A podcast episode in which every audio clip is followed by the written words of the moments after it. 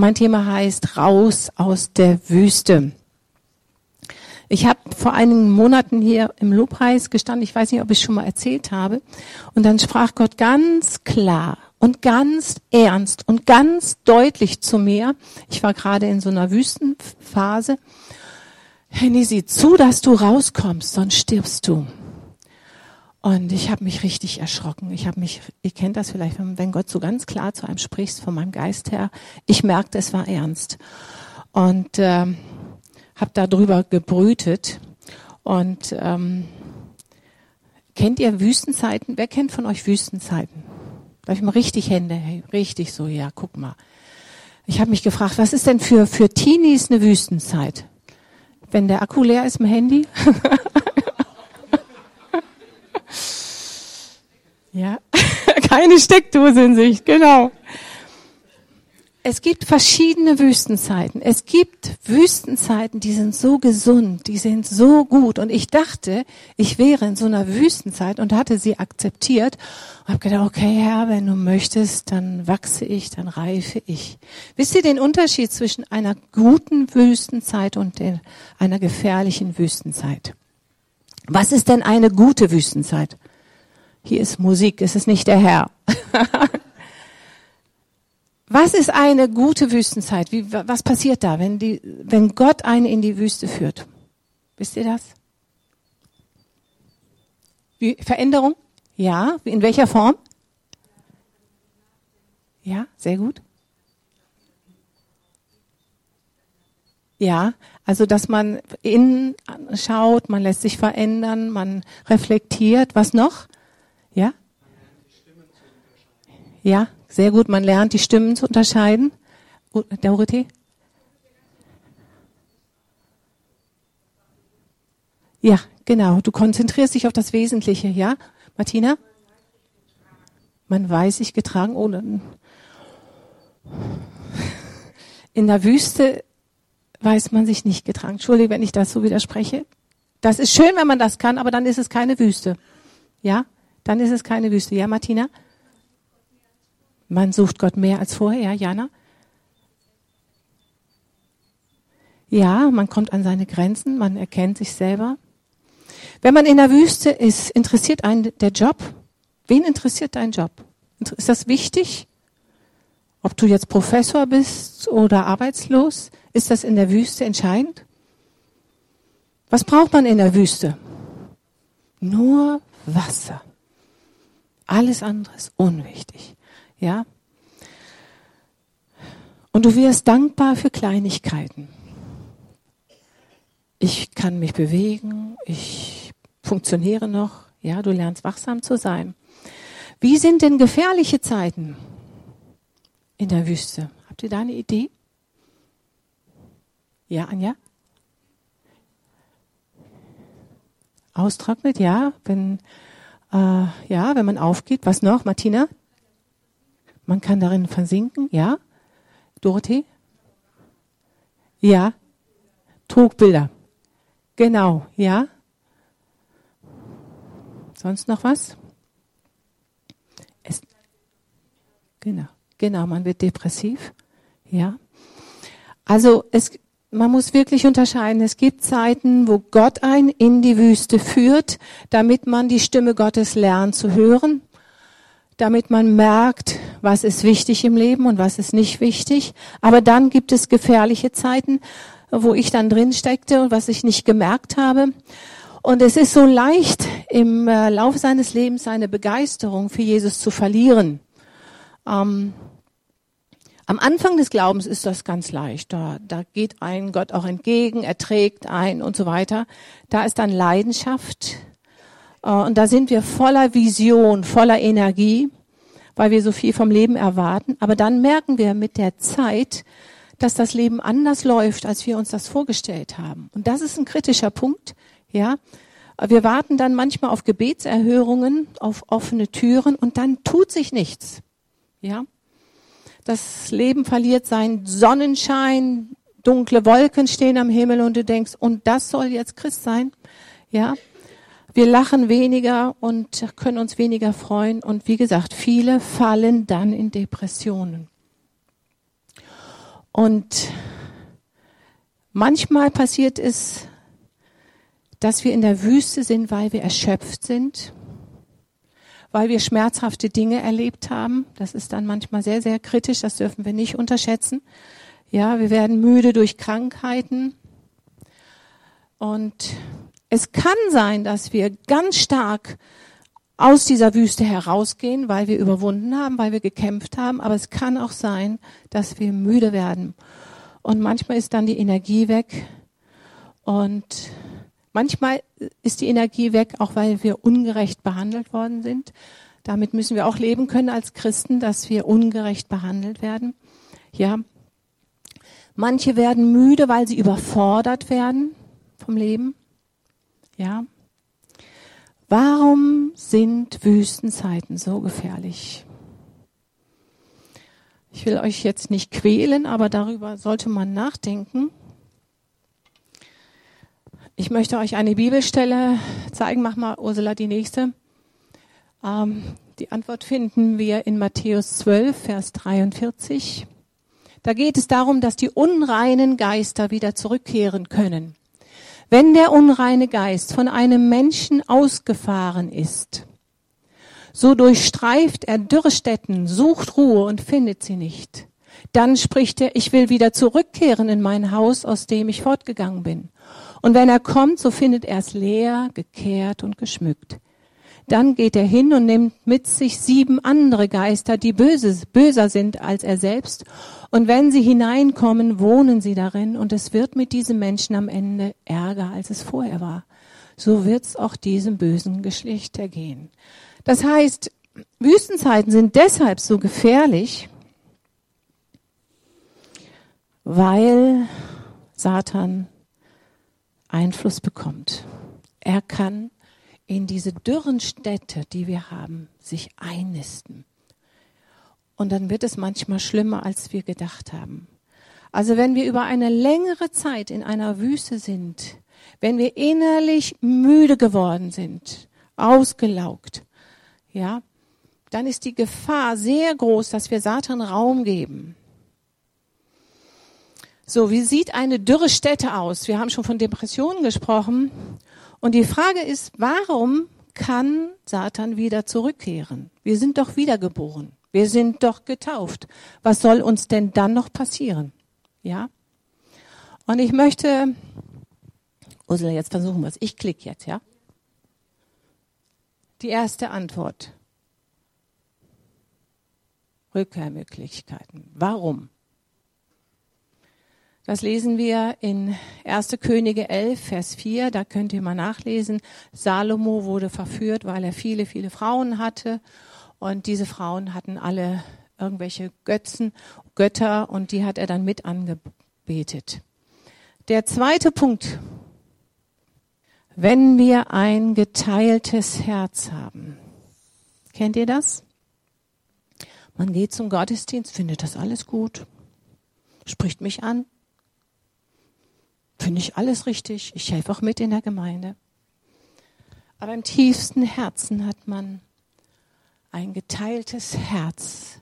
Am Montag sieht es dann wieder ganz anders aus. Da sind andere Dinge, die mich antriggern, die mich begeistern. Ja, das Herz ist geteilt. Und wenn es geteilt ist, dann kann Satan sich da wieder einnisten. Ein weiterer Punkt, ich komme mir vor wie so ein Direktor hier mit so ganz vielen Sachen. Oberflächlichkeit. Kennt ihr das? Man macht es nur noch mit dem Kopf. Es geht nur noch alles in den Kopf herein. Und die Bibel spricht von dem Samenkorn, der dann auf dem Feld liegt oder auf den Felsen. Und wenn die Anfechtungen kommen, dann fällt jemand. Ja, es geht nicht in den Boden, es geht nicht mehr ins Herz rein. Das Wort Gottes trifft mich nicht in meinem Herzen. Innere Leere, vielleicht kennt ihr das, einfach leer. Einfach leer. Uneinsichtigkeit,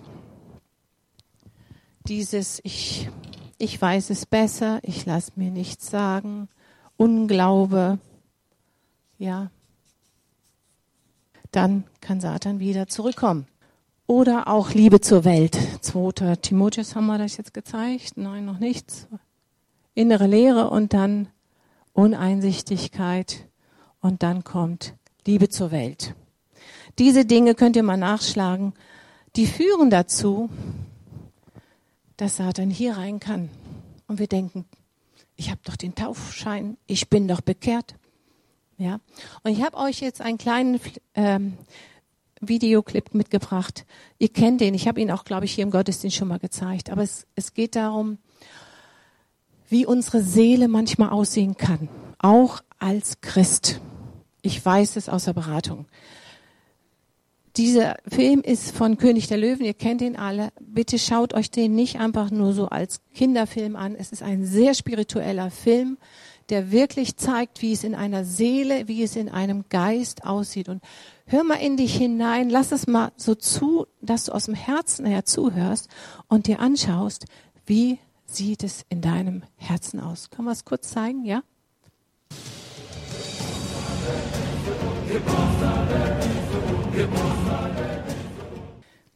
Das sieht jetzt so ein bisschen aus wie so ein Film, einfach nur, aber so ist es in der Realität, dass viele es so in ihrer Seele haben, ähm, weil der Herrschaftsbereich sich verändert hat. Da ist zwar noch Jesus da drin, aber da gibt es auch diesen Bereich. Und das muss bekämpft werden. Ja. Und jetzt möchte ich uns ermutigen, einfach mal, dass wir unser eigenes persönliches Territorium anschauen. Wo herrscht Jesus und wo herrscht Satan? Und ich bin wirklich erstaunt, wie viel Menschen einschlafen können, nur mit Kopfhörer, um ihre innere Welt wegzudrücken. Kennt ihr solche Leute? Das ist so ein Trend jetzt. Man kann nur einschlafen mit Kopfhörer. Und kurz bevor ich einschlafe, lege ich den Kopfhörer weg, weil das Innenleben so laut ist. Die Dämonen sprechen in einem.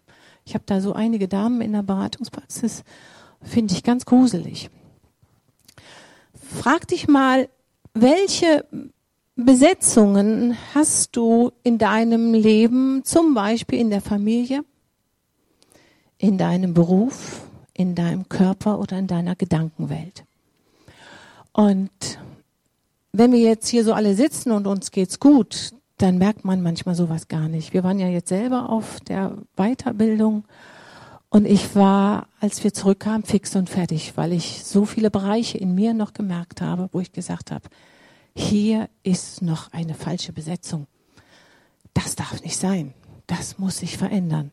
Ich war erschreckt, dass ich es nicht gemerkt habe. Das habe ich nur dadurch gemerkt, weil wir ständig unter der Wirkung des Heiligen Geistes waren. Und wir müssen ständig darauf achten. Sind wir wachsam öffnen wir dem Feind die Tür oder dem Heiligen Geist.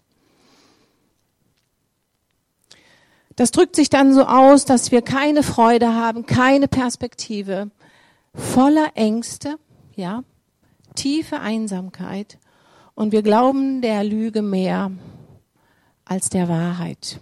Und da gibt es dann so Art Gefangenschaften. Kennt ihr das? Du tust Dinge, die du gar nicht willst. Das kann Scham sein, das können Ängste sein, Zwanghaftigkeiten, Neurosen. Und du wirst dann abhängig von Menschen und lebst so ziellos vor dich hin. Ich habe jetzt eine interessante Bibelstelle gelesen von Markus 12, Vers 24. Ihr irrt, weil ihr weder die Schrift, Schrift kennt noch die Kraft Gottes. Hast du dich schon mal geirrt, richtig geirrt oder verfahren? Denkst, ich weiß überhaupt nicht mehr, wo, wo ich bin. Ja, also wenn wir die Schrift nicht kennen und Gott nicht kennen, dann neigen wir dazu, uns zu irren. Ja, und deshalb ist es wichtig, dass wir wachsam sind, ähm, damit der Feind nicht in das Territorium da rein kann. Es ist nicht so, dass wir zu dem Feind gehen, sondern der Feind kommt zu uns. Das ist ein Unterschied. Er kommt zu uns. Und das Blöde ist, wir merken es nicht. Ich habe es jetzt nur an dem Wochenende gemerkt. Da sind Bereiche, die ich zugeklebt habe. Hatte ich Schiss, da reinzuschauen. Aber ich muss da hinschauen. Und in diesem Territorium werden wir versklavt, wir werden erniedrigt und wir sind dann total negativ. Wir sehen das Gute gar nicht mehr in unserem Leben. Und deshalb ist es wichtig, dass wir darauf achten, dass wir ihnen keinen Raum geben. Wie sieht denn ein Territorium aus, wo Jesus regiert? Habt ihr da eine Idee? Wie drückt sich das aus? Frieden, ja? Freude, ja? Wachstum, absolut, ja?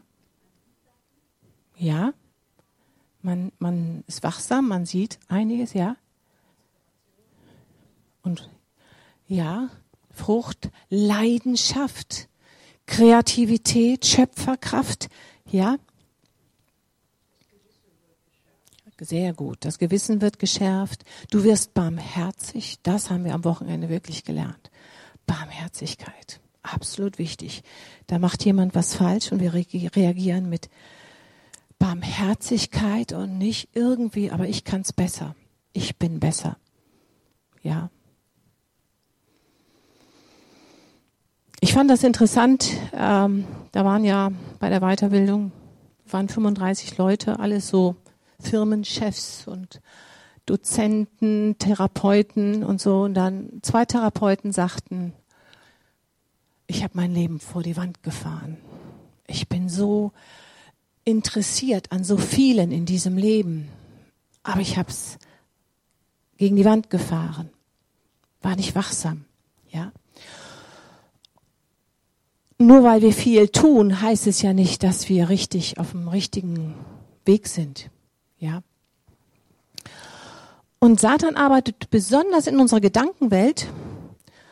Und da kann er uns austrocknen. Und sein Ziel ist die ganze Zeit, uns zu entmutigen, uns zu ähm, klein zu halten. Weil wenn er das geschafft hat, dann, ist, dann kann er uns leicht lenken und manipulieren. Ich habe auf Facebook mal einen guten Satz gelesen, das fand ich klasse. Facebook ist nicht nur schlecht, möchte ich dazu sagen, ja. Einen guten Satz, ähm, wer Jesus folgt, ist nicht mehr manipulierbar. Das stimmt. Den könnt ihr euch mal merken. Das ist ein guter Satz. Wer Jesus folgt, ist nicht mehr manipulierbar. Also, wir sollten uns innerlich positionieren und sagen, Herr, ich lass mich nicht entmutigen. Du bist mit mir und ähm, dieses Herr, ich habe dir mein Leben anvertraut, es gehört dir und du wirst mich aus der Wüste herausführen. Und Gott ist größer als jede Not und er wird uns nicht im Stich lassen, wenn wir mitarbeiten. Wir müssen Satan im Glauben widerstehen, gerade in der Gedankenwelt. Das ist sein Hauptkampfplatz.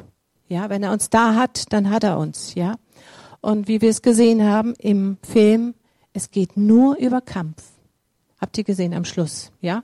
Der Timon da, ne? musste sich da opfern dieses Ich muss kämpfen und aufstehen. Ja, sonst komme ich da nicht raus. Und ich möchte euch eine Frau vorstellen, die zwölf Jahre lang in der Wüste war. Und sie kam nur durch Kampf und lebendigen äh, Glauben aus dieser Wüste heraus. Wisst ihr, wen ich meine? Ich glaube, ihr habt jetzt schon auf der Folie was gesehen. Wisst, ja, ja, was zu, habt ihr es? Ja? Okay, dann frage ich gar nicht. Okay. Es ist die blutflüssige Frau. Und sie hätte Grund gehabt, zwölf Jahre lang, müsst ihr euch mal vorstellen, blutflüssig, zwölf Jahre lang blutflüssig sein. Sie hätte Satan genug Raum geben können in Gedanken. Sie hat so viel Leid erfahren. Lesen wir mal die Stelle. Ich mache jetzt Ursula oder machst du? Jetzt hast du. so, Matthäus 9, Vers 20. Und siehe, eine Frau, die zwölf Jahre blutflüssig war, trat von hinten heran und rührte die Quaste seines Gewandes an. Denn sie sprach bei sich selbst, wenn ich nur sein Gewand anrühre, so werde ich geheilt werden. Jesus aber wandte sich um und als er sie sah, sprach er, sei guten Mutes, Tochter, dein Glaube hat dich geheilt. Und die Frau war geheilt von jener Stunde an. Was hat die Frau so durchgemacht? Ich habe mich da mal so richtig reingedacht und ich habe ihre Resilienz bewundert. Jede Frau wäre in Depressionen gefallen, ja? Die hätte innerlich aufgegeben. Zwölf Jahre blutflüssig. Was hat die Frau Geld investiert in ihre Gesundheit? Überlegt mal, ich weiß jetzt nicht, wie alt die war, aber zwölf Jahre lang immer im Wartesaal sitzen beim Arzt. Und das hat ja Geld gekostet. Während ihre Freundinnen vielleicht wieder ein neues Kleid gekauft haben, wieder beim Friseur waren, hat sie wieder Geld ausgegeben für einen Arzt. Also zwölf Tage Blutfluss, das kann ich noch irgendwie ver verstehen. Aber zwölf Jahre, in was für einer Wüste hat diese Frau gelebt? Du gehst von Arzt zu Arzt und überlegst immer nur, wer kann mir helfen? Und es ging eher immer schlechter. Ja, sie wurde immer schwächer. Und jeder hat was anderes gesagt. Versuchen Sie mal dieses Medikament. Die Bibel sagt ausdrücklich, unsere Hoffnung, die nicht erfüllt wird, macht das Herz krank. Also zwölf Jahre lang, du gehst von einem Arzt zum anderen und keiner kann dir helfen. Also da wäre ich schon schwerst depressiv geworden. Und dann hört sie, dass Jesus kommt. Und sie hatte davon gehört, dass er Dämonen austreibt, dass er Aussätzige heilt, dass Blinde geheilt werden. Und sie hörte, sie wusste, was er für andere tun kann, das kann er auch für mich tun. Sie hätte einen Lebensstil des Jammerns führen können. Ich arme, was erlebe ich an Ungerechtigkeit? Ja? Warum bin ich krank und die anderen nicht? Sie hätte jammern können. Aber was tat sie? Sie wusste, und jetzt kommt's, ich muss, ich muss aufstehen. Ich muss aus der Wüste raus. Ich muss sein Gewand anrühren, dann werde ich gesund. Und es gibt so viele Christen, die passiv glauben. Wie dieser Mann äh, am See Bethesda, 38 Jahre lang hofft er, dass da jemand kommt und ihn da in, dieses, in den See reinbringt. 38 Jahre. Und die Bibel sagt ausdrücklich, kommet her zu mir, alle, die ihr mühselig und beladen seid. Also Jesus sagt nicht, ich komme zu denen, die mühselig und beladen sind. Nein, er sagt, kommt her. Komm, steh auf. Und das hatte Jesus ja auch bei diesem Mann am See gesagt, steh auf, nimm deine Liege und geh. Und viele Christen warten und warten. Ich bin ja ein Profi im Warten, das wisst ihr. Warten, warten, warten. Aber es ändert sich nichts. Und das Interessante ist ja, dass da ganz viele Menschen um Jesus herum waren. Ganz eng.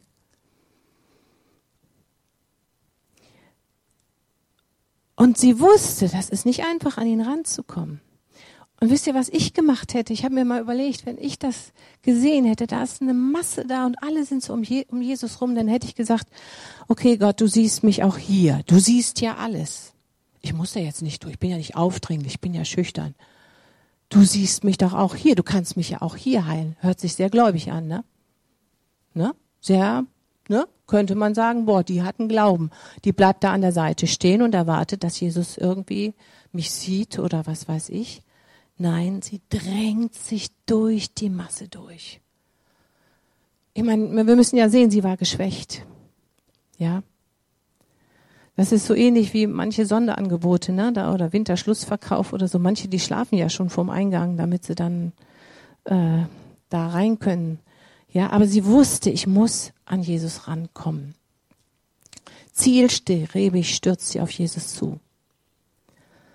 Sie wusste, wenn ich jetzt nicht aufstehe, werde ich immer in der Wüste bleiben. Und sie wusste, wenn ich jetzt aufstehe, wird mir Heilung zufließen.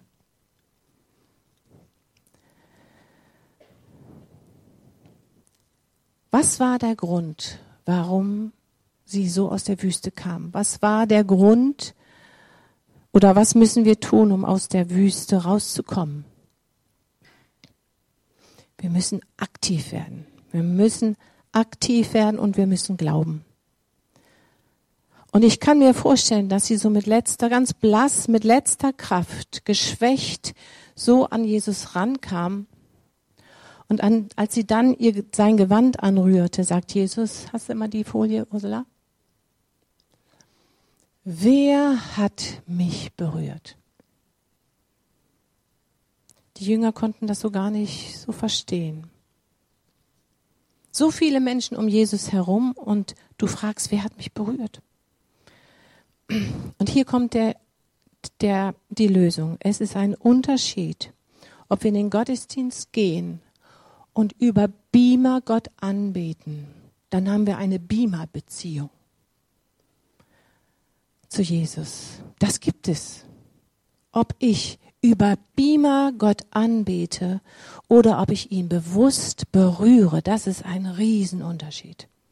Ja, als wir in Israel waren, ihr wisst das alle bei dieser Klagemauer, und wir haben Bilder gemacht von der Klagemauer, ganz toll. Und dann sagte der Paul zu uns, geht doch mal dichter ran.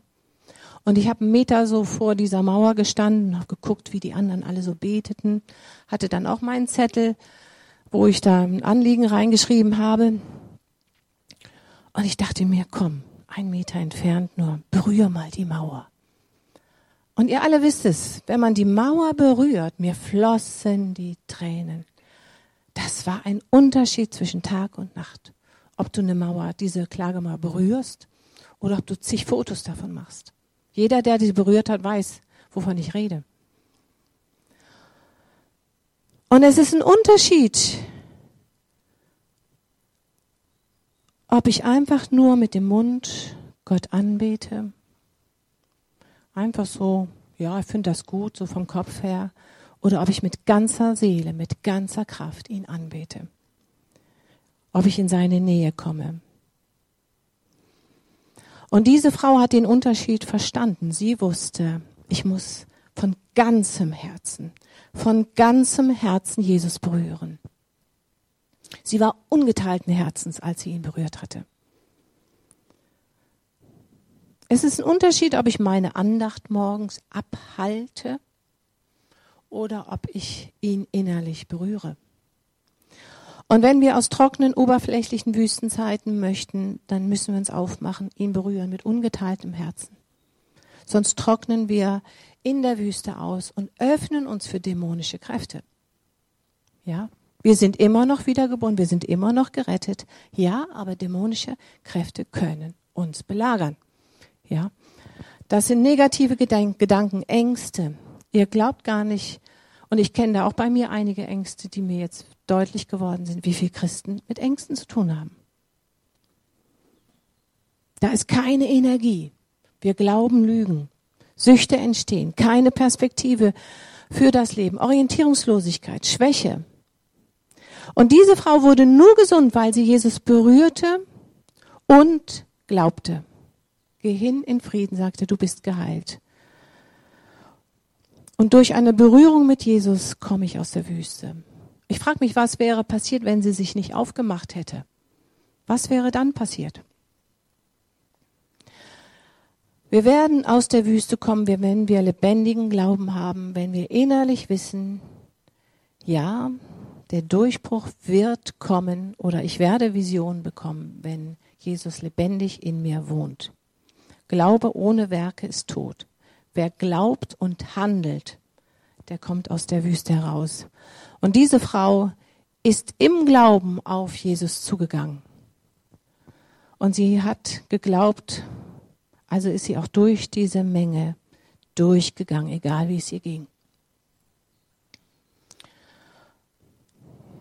Was bedeutet jetzt Jesus berühren? Habt ihr da eine Idee? Was heißt das, Jesus berühren? Sieht man ja nicht, ne? Es heißt, dass ich, wenn ich eine Frage habe oder ein Anliegen habe oder wenn ich merke, ich habe keine Vision für mein Leben, dass ich so lange vor Jesus bin, bis ich eine Antwort habe. Das kann ich unterstreichen mit Fasten, das kann ich unterstreichen mit ähm, Bibel lesen, Fragen stellen, andere, die da Ahnung haben, Fragen stellen. Ich ähm, bin mit hundertprozentigem Herzen auf der Suche und sage, Herr, ich brauche eine Antwort. Hundertprozentig. Ja. Und die Frage ist, welche Haltung haben wir? Haben wir die Haltung, es wird sich nichts mehr ändern in meinem Leben? Man muss ja auch nicht so extrem sein. Wir wollen ja alle nicht extrem sein. Ne? Hauptsache, ich komme in den Himmel. Ja. Oder machen wir uns innerlich auf und sagen, nein, ich will aus dieser Wüste raus. Jesus ist der Weg, die Wahrheit und das Leben, wie wir es letztens gehört haben. Wenn wir aufstehen und sagen, Herr, das reicht mir nicht, ich möchte was Lebendiges haben, dann wird er uns mit den richtigen Menschen zusammenführen. Dann wird er uns Türen auftun. Ja.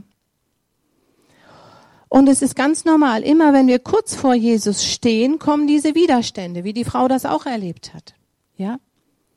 Aber die Frau hat sich nicht aufhalten lassen. Egal wer um dich herum ist und sagt, komm, sei doch nicht so extrem, du bist doch schon gut genug oder sowas.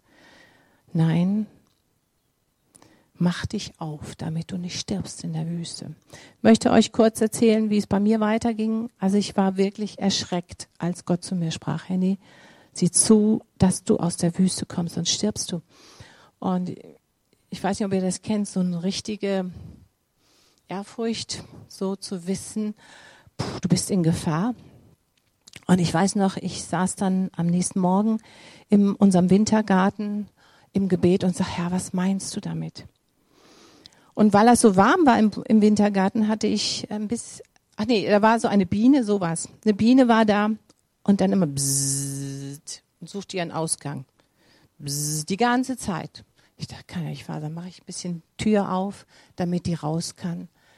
Also bestimmt eine Viertelstunde. Immer bzzzt. Und ich konnte mich gar nicht aufs Gebet konzentrieren. Ich dachte, meine Güte, die, die Tür ist doch offen, du kannst doch da raus. Immer wieder. Bzzz, habe ich versucht rauszutreiben. Ging nicht. Immer wieder. Bzzz, und dann habe ich es verstanden. Wo Gott zu mir sprach, hey, die Tür ist offen bei dir. Geh einfach nur durch. Sie ist offen. Und ich wusste, wie es jetzt weitergeht für mich. Ich hatte so Schiss vor dieser, Auf, dieser Weiterbildung. Ich habe gesagt, ja, ich traue mich das nicht. Und er sagt, Geh da durch, mach es, auch wenn du Schiss hast. Hab immer noch Schiss, mache ich immer noch, aber es ist, und das sieht auch jeder, dass ich Schiss habe, aber ich mache es trotzdem. Und dann geht eine andere Tür auf und eine andere Tür geht. Und ich sage zum Burgert, ich habe selten so viel Dynamik in mir gehabt wie, wie sonst. Versteht ihr? Aber dieses, die Tür ist offen. Wir müssen sie nur verstehen und sagen, auch wenn es neu ist für mich, aber ich gehe da durch. Ja, und ich möchte uns ermutigen, dass wir nicht im Kopf nur Jesus nachfolgen, sondern dieses, wir wollen ihn berühren, weil er hat mehr für uns. Und deshalb möchte ich gerne mit uns heute das Abendmahl feiern. Können wir mal das Abendmahl hier vorne hinstellen? Und dieses, bitte weg, kann da mal jemand helfen? Wenn wir das Abendmahl feiern, können wir Musik bitte im Hintergrund haben? Ja, das muss weg, ja. Wenn wir, wenn wir das Abendmahl feiern, möchte ich uns bitten, das nicht nur einfach so aus Routine zu machen, sondern dass wir ihn berühren, dass du sagst, Jesus, ich will, ich will rauskommen aus diesem halben Herzen. Ich will rauskommen aus diesem bisschen Glauben. Wie diese blutflüssige Frau, die sagt, ich mach mich auf. Danke, Oliver.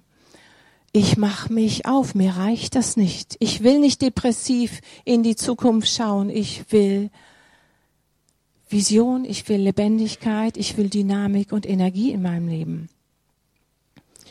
Und möchte einfach, dass wir jetzt eine Zeit, äh, Jörn, kannst du ein bisschen Musik machen? Einfach mal gucken, wo stehst du in der Wüste?